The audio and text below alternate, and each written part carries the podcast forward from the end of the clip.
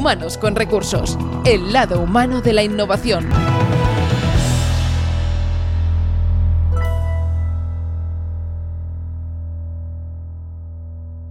¿Qué tal? ¿Cómo estáis? Bienvenidos a Humanos con Recursos, esta maravillosa iniciativa de Inusual que como siempre tenemos ocasión de recibir pues a unas invitadas e invitados vinculados con el mundo de la gestión del capital humano, la gestión del talento y además visto desde el punto de vista de la innovación. Pero es que hoy además también va de la mano de la sostenibilidad y es que hablamos de movilidad. Hablamos de una compañía que ha impactado fuerte, que además eh, tiene muchísimas cosas que contarnos de saber también cómo retiene a ese talento tan necesario. Son muchos conceptos los que tocaremos hoy. Eh, el talento tecnológico, estos perfiles tan complejos que, bueno, de alguna forma a veces se convierten en job jumpers porque eh, hay quizá uh, más, más demanda que la oferta de estos, uh, de estos perfiles puede ofrecer. Pero bueno, en todo caso, vamos a dar la bienvenida como siempre a Pera Rosales. ¿Cómo estás, Pera? Muy bien, muchas gracias. Bienvenido a ti también. O sea, ya llevábamos unos cuantos días esperando hacer el episodio y por fin podemos coincidir en agendas, así que encantado de volver estar aquí. Sí, señor, exacto. Ahí estamos eh, de nuevo, volvemos a la, a la, carga. Ya sabéis que de forma mensual este podcast pues, os trae estas maravillosas charlas. Hoy, como decíamos, con Rosana Montemurro. ¿Cómo estás, Rosana? Bienvenida. Gracias, muy bien, todo muy bien. Vosotros, espero bien igual. Bien. Bien, bien, desde luego, desde luego. Tenemos con nosotros a la Chief People, Chief People Officer en, uh, en, Cultra, que además, si tenéis ocasión de mirar su perfil de, de, LinkedIn, algo que obviamente, pues como es muy lógico, ¿no? Al final es, sirve como punto de, de información. Nuestra invitada de hoy, yo creo que ha tenido ocasión Uh, dedicándose a lo que se dedica, de aplicar uh, muchos de los conceptos de equipo que aprendió seguro en su larga trayectoria profesional en una disciplina tan fantástica uh, como es la del voleibol. Así que no sé si has tenido ocasión de aplicar alguno de esos conocimientos que, que aprendiste ¿no? en ese día a día deportivo. Muchísimo. El mundo del deporte al final te forma un poco en global, ¿no? Y, y hay muchísimas conexiones con lo que es el entorno laboral entonces, eh, realmente el deporte ayuda mucho a formar un buen profesional y que este buen profesional sepa jugar en, en, en equipo, sepa trabajar en equipo, pero también siendo autónomo, eh, sabiendo que mucha responsabilidad también depende de, uno mismo, ¿no? Qué bueno. Y además esa formación en psicología que, que tienes, bueno, oye, eh, al final pues yo creo que ibas, ibas uh, directo, además en una compañía como Scultra, que uh, hubo un momento que evidentemente eh, erais referencia y sois referencia en movilidad. ¿Qué te atrajo de llegar a un proyecto como Cultra? Bueno, yo he empezado en España en una consultora de recursos humanos, sea, hacía solo selección y la verdad que estaba buscando una experiencia que me pudiera permitir ver otros, otros ámbitos de recursos humanos, solo la parte de selección. Entonces, busqué una empresa final, encontré fuera de, del ámbito profesional, sino en el ámbito justo del deporte, en el volei playa aquí en Barcelona, a Timo Batefish, eh, nuestro CEO, ¿no? el CEO de, de Cultra. Conocí y ellos estaban en un, una fase de total expansión de recursos humanos. La empresa ya llevaba 10 años pero de una forma, bueno, totalmente de startup. Entonces, el departamento de recursos humanos era compuesto de una sola persona, una directora, ya está. Este era todo el departamento. Y de ahí me dijo, mira, nosotros tenemos un reto muy grande, que es construir todo desde cero, que efectivamente eh, hicimos esto cuando yo entré, construir desde las más básicas, a políticas más básicas, ¿no? hasta todo lo que pueden ser luego los beneficios para los empleados, las formaciones y, y, y todo lo demás. Y ahí dije, pues este es mi momento, eh, quiero demostrar que, que, puedo no solo con la selección, que ya tenía experiencia, sino con mucho más, y sobre todo en una empresa donde se apostaba muchísimo por, por la parte ¿no? de innovación, que es uno de los valores de Cultra. Y entonces ahí es como tengo que aportar mi granito de arena de innovación, de conocimiento para mejorar las cosas. Y además es todo en, en una fase de, expansión porque a nivel de recursos humanos empezaba desde cero me ha gustado muchísimo. Eh, la parte más eh, que me mueve es la pasión y soy muy apasionada como la mayoría de la gente de Cultra. No, no, nos, en común tenemos esto, que somos gente eh, que pone corazón en lo que hace y espero que también se vean los resultados ¿no? en el producto o el servicio que ofrecemos y que esto pueda también ayudar a que el mundo sea mejor porque tenemos em, un impacto reducido sobre, ¿no? sobre la parte de contaminación, pues tiene su valor añadido. Muy bien. Claro. Menudo reto, ¿eh, Pera? Encontrarse con todo por hacer. menudo reto y, qué experimento eh, diario tan bonito, ¿no? De poder ir aplicando, ir revisando y tener, digamos, todo el espacio y todo el recorrido que una empresa como Cultra eh, seguro que te está dando, ¿no? Para hacer, porque claro, evidentemente todo esto es abrir camino, ¿no? Si ellos no lo habían hecho nunca y, tú en cierta manera venías de la selección, pero ibas expandiéndote a pesar de tener capacidad, pues también has ido probando y creciendo juntos, eso me imagino que, debe ser apasionante también, ¿no? Desde la perspectiva de experiencia profesional tuya, ¿no? Sí, eh, creo que también depende mucho de cómo son las personas, porque en mi caso yo necesitaba este, Em, este valor añadido de poder hacer muchas cosas y de no quedarme en mi esquinita. Hay muchas personas que prefieren mm, tener mucho, todo muy bien organizado, dedicarse solo a lo suyo. Yo experimentaba de todo, o sea, cuando se ha implementado en departamento, se ha tenido una, en, recursos humanos una persona de PRL, por prevención de riesgos, ¿no? una persona eh, una persona generalista que se ocupaba tanto de la selección como de, otros temas, eh, por ejemplo, comunicación interna, eh, más la, relación con, la gestoría y tal, pues esto ha sido un poco experimentar para, para, mí, para la, directora inicial y, luego también el director que ha venido después, Tiago Santos, que para mí ha sido también un, gran, un gran ejemplo ha, sido experimentar en muchas situaciones em, hasta dónde podemos llegar. Porque claro, hasta, hasta entonces no se hacía esto, o cada manager lo hacía a su manera, no tenía una estrategia, no tenía una política, como mínimo no era unitaria, no, no era consolidada. Eh, era un poco, según la sensación de cada uno, lo mejor que puedo, pues ya está. Pero claro, aquí habían escenario como eh, Ultra está en, en, muchos países y también en España, en muchas delegaciones, en muchas zonas de España, Claro, aquí había un abanico de posibilidades en, todo.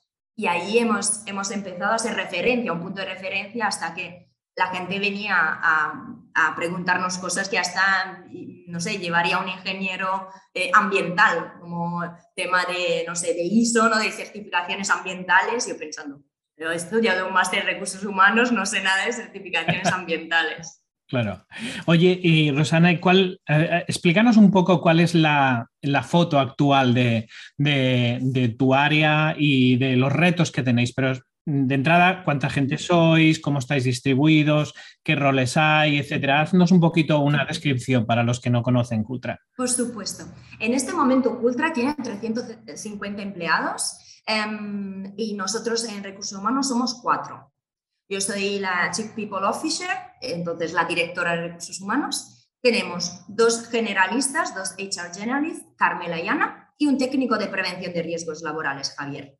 Nosotros damos apoyo a todas las delegaciones de Cultra, tanto españolas como extranjeras, porque tenemos no solo España, sino también Portugal, Italia y Francia.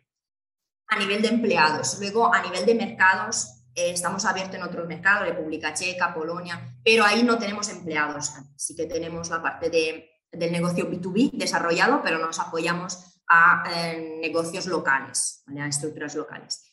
Entonces, nosotros damos apoyo en todo el proceso de un empleado, desde una selección, entonces la búsqueda de, lo que puede ser un empleado, entonces todo el contacto con los candidatos, hasta mm, la, la, fase final, ¿no? pasando por eh, la, el onboarding, la formación, todo lo que puede ser la evaluación de estos perfiles. Eh, hacemos eh, la parte de contacto con, con todos los, tanto la gestoría como otros asesores laborales, pueden ser abogados y tal.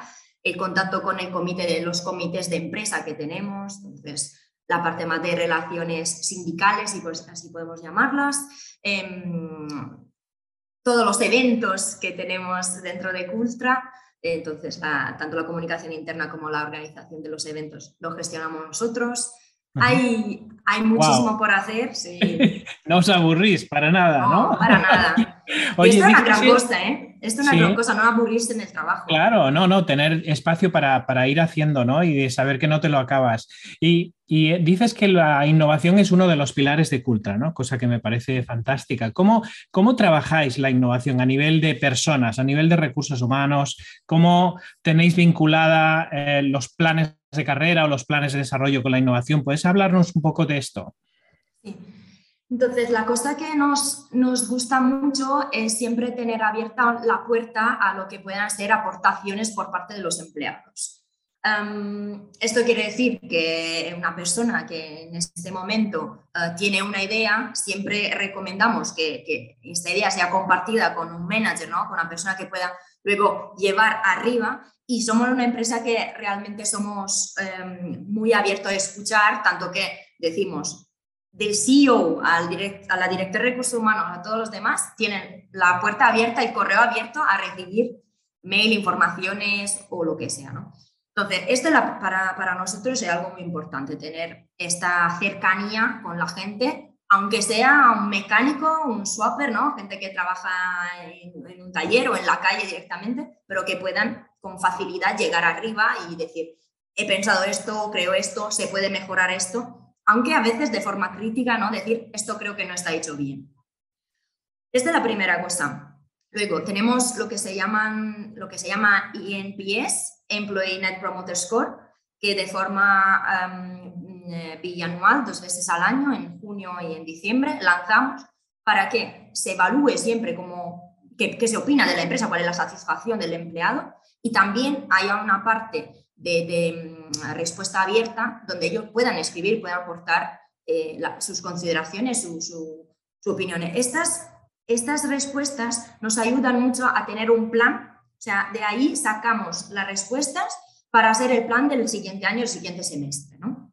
Em, en este caso ponemos todo en una tabla y decimos, vale, X personas han hablado de mm, ambiente laboral, X personas han hablado de salarios, cosa que siempre sale, ¿eh? los trabajadores.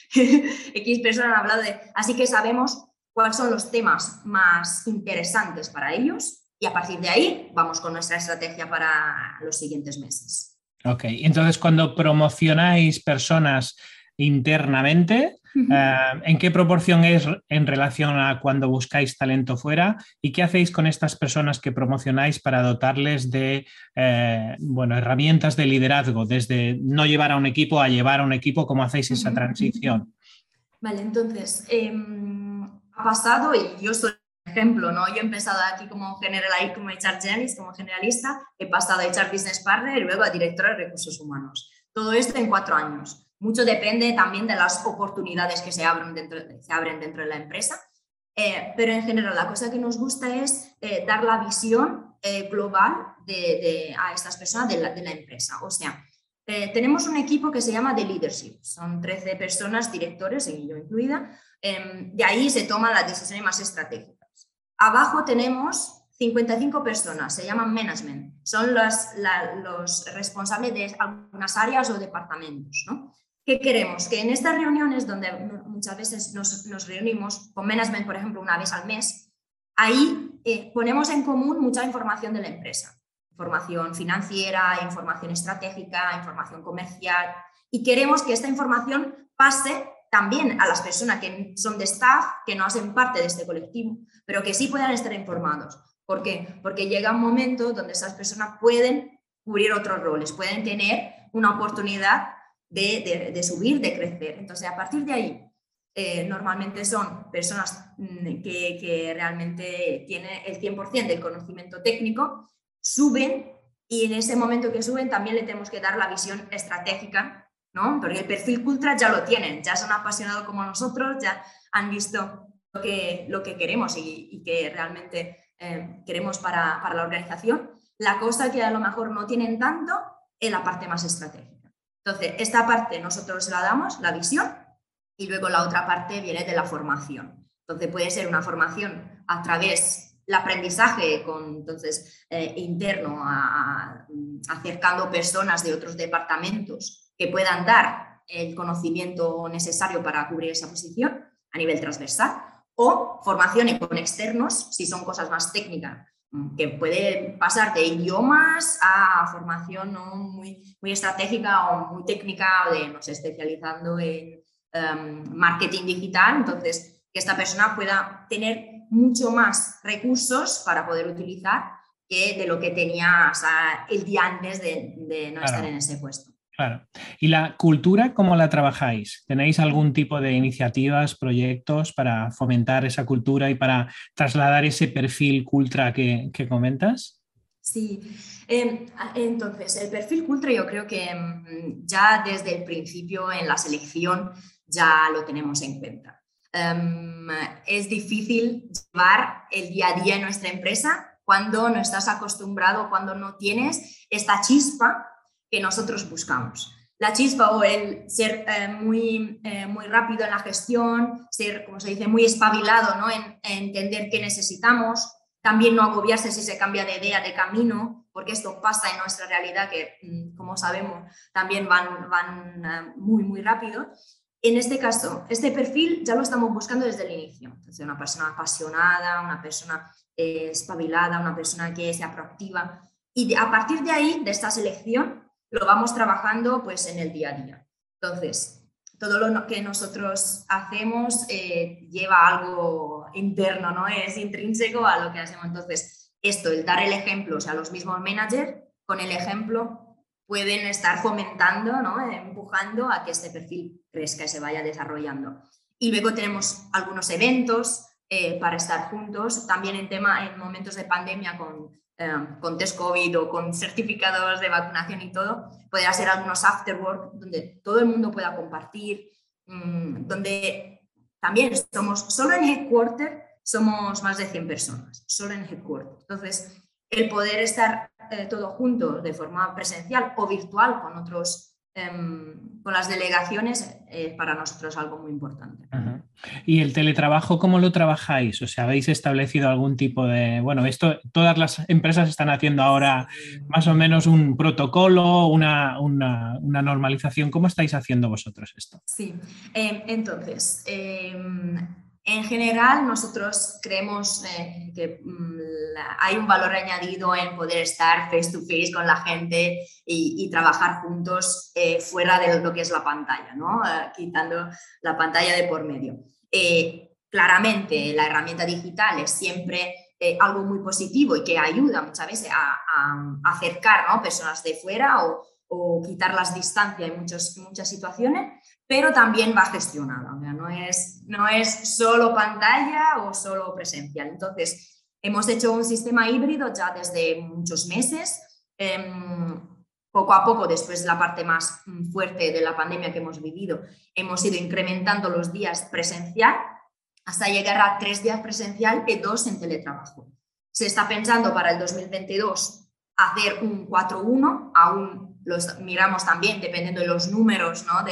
De los, de los casos de, coronavirus que, nos permitirán hacerlo o no.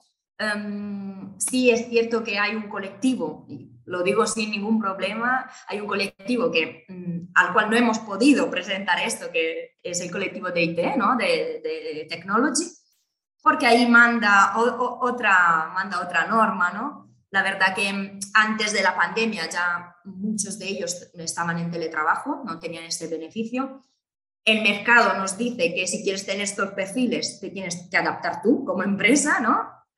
Normalmente es al revés, tú pones, tú pones cuáles son las pautas y el perfil, pues si encaja bien. Pues no, en este colectivo no es así, ¿vale? Y, no, no, no, es ningún problema ni secreto de decirlo.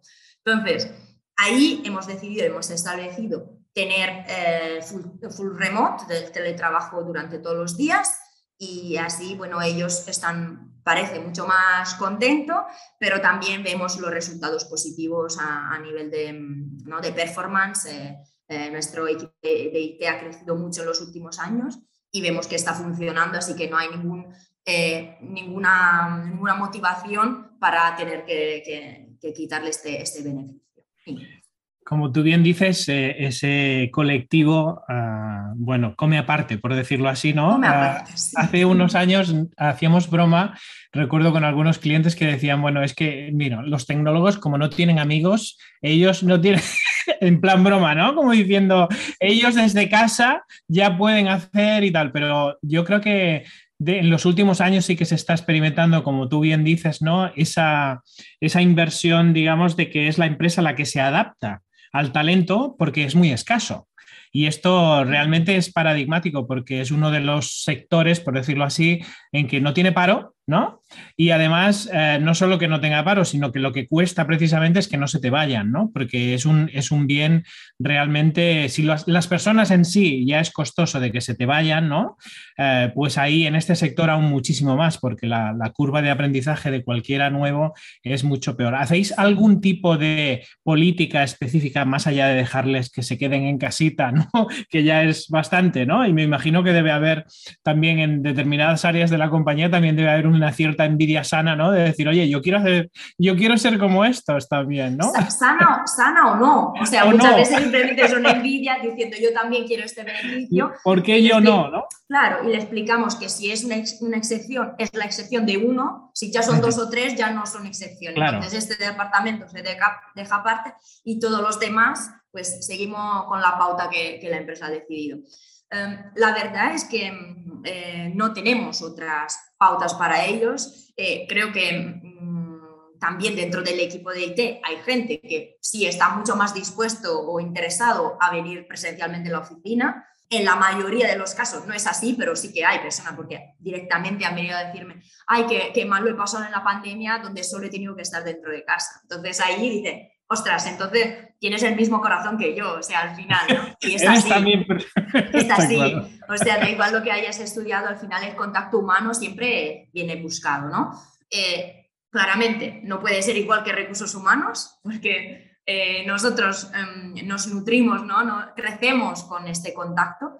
Em, algunos departamentos, mucho menos, porque ya están acostumbrados desde muchos años a trabajar solos, con su deadline, con, ¿no? con Em, cerrando sus cosas y en este caso entonces hay que ir adaptándose.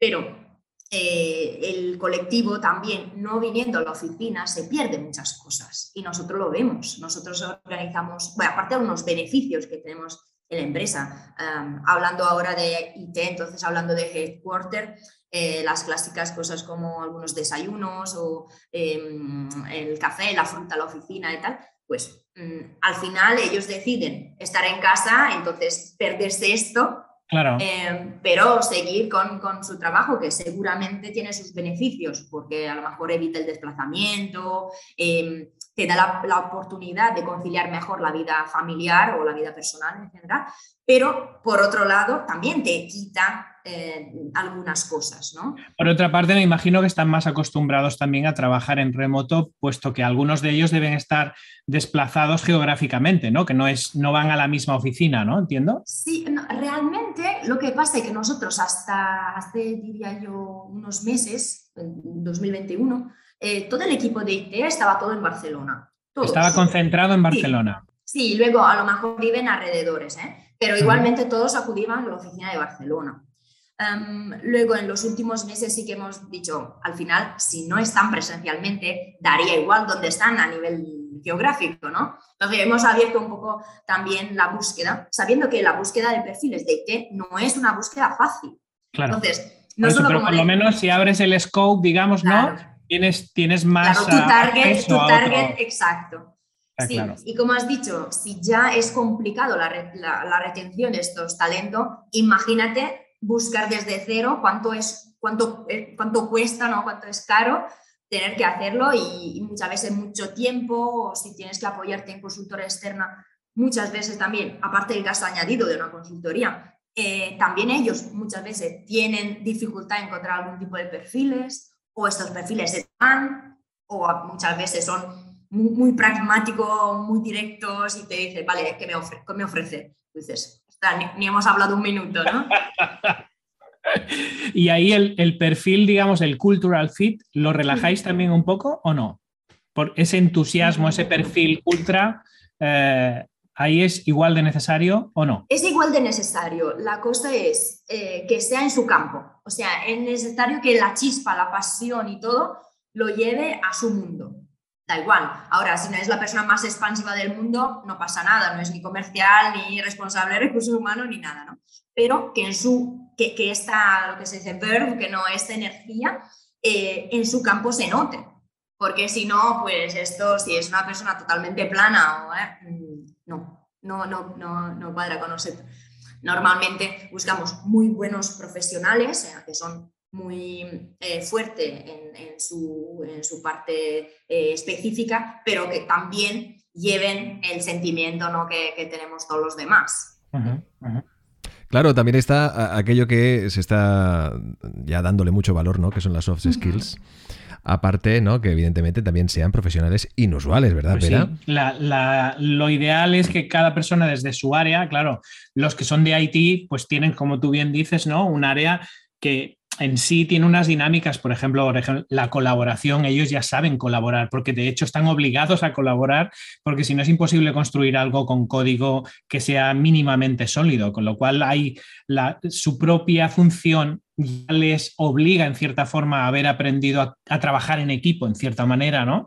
Porque llaneros solitarios no pueden haber en un equipo de código, ¿no? Entonces, hay algunas eh, ventajas que tiene el propio, la propia disciplina, pero desde luego eh, hay que ver, yo creo que eh, hacéis muy bien de, de, ver la actitud vital de la persona, ¿no? Porque si es una persona, digamos, de por ejemplo, lo que decías, ¿no? ¿Y qué me ofreces? Y que está en la situación de decir, bueno, yo como soy muy bueno, eh, conquístame y si no me voy, pues claro, te va a durar poco, porque esta persona ya de entrada demuestra muy poco, muy poco compromiso con el, con el proyecto, ¿no? Con lo cual sí que es verdad que hay que darles de comer aparte, pero también hay que observar todo eso que dices, eh, Rosana. Sí, sí, sí, sí, sí. Eh, estamos, estamos en la misma mesa, a lo mejor comemos diferente, ¿no? pero estamos sentados en la misma mesa y al final todo el mundo tiene que acabar satisfecho de su comida. Entonces, eh, esto, esto es, lo que sí, porque al final el producto ¿no? que sale, el servicio que se da al cliente, viene eh, porque a, nivel tecnológico los de aquí han hecho un gran trabajo, porque los comerciales o ¿no? los operativos han hecho un gran trabajo detrás, porque los empleados también y recursos humanos han hecho buen trabajo detrás, la parte legal, todos. Funciona porque todos vamos a una. Rosana, si tú ahora empezaras de nuevo tu camino, ¿no? Hmm. ¿Harías algo distinto? ¿Haría algo distinto? Buena pregunta. Em, probablemente sí, daría algunas prioridades a, a cosas que han nacido demasiado tarde, pero hay que decir una cosa, y esto lo hemos dicho muchas veces con Timo, ¿no? con nuestro CEO. Nosotros la cosa que hemos hecho con recursos humanos ha sido arreglar un avión que está ya en el aire. Y claro, este es súper complicado, porque el día a día lo tienes que gestionar. Y cuando tienes en ese momento, porque teníamos, ahora tenemos dos líneas de negocio, tenemos la parte del, del, renting y la parte del, del sharing. ¿no? Antes teníamos también el delivery, que ahora mm, se, ha, salido del, del grupo Ultra. Entonces, cuando tienes eh, casi 800 personas y tienes que gestionar el día a día de toda esta gente y además crear desde cero una política, hacer la formación a los managers, eh, eh, gestionar las incidencias, todo esto es súper complicado si no empiezas cuando, cuando, cuando la empresa tiene 20, 30 personas. Entonces, arreglar un avión en, en, en el aire es hacerlo de la, de la, de la manera que mejor puedas con los menores riesgos posibles para que no te mates ahí, ni que ni el avión pueda llegar ¿no? a, a, su destino. Entonces, yo creo que eh, sí, algunas cosas lo habría cambiadas, mm, sobre todo a nivel de prioridades, ¿no? de tiempo, al final se han acabado, se, ha acabado haciendo, pero habría dado prioridad a otras cosas, pero me siento súper orgullosa y súper satisfecha del, trabajo que hemos hecho en estos años porque el avión sigue ahí, seguimos siendo líderes no europeo y estoy contenta. Qué bueno, qué bueno. Me quedo con la metáfora de la mesa y de que todos tienen que comer bien. Y que todos me, ha encantado, no puede ser más representativo un poco para poner en valor el enorme reto que tuvo nuestra invitada en, en, su día, concretamente, pues en 2017, cuando se incorporó en Cultra para crear de cero este departamento de recursos humanos, eh, que realmente eh, ha sido, pues, obviamente, llena de aprendizajes, una trayectoria que nos ha compartido hoy Rosana Montemurro, Chief People Officer de, de Cultra, y que evidentemente como pues eh, ya no solo ha gestionado, ha sabido gestionar su talento, sino también pues cómo ha sabido retenerlo, que también es muy importante, obviamente, con todos estos perfiles que aquí hemos tenido ocasión de, comentar. Rosana, ha sido un auténtico placer que nos acompañes, te lo agradecemos mucho. Cuídate mucho y suerte. Gracias, Rosana. Cuídate mucho y seguimos en contacto. Que vaya muy bien. Por supuesto, gracias. Y esto es uh, Humanos con Recursos, esta iniciativa de Inusual, que ya sabéis que nos podéis uh, encontrar en todas las plataformas de podcast, comentarnos, descargarnos y también acompañarnos. Muchísimas gracias a todos. Humanos con Recursos, el lado humano de la innovación.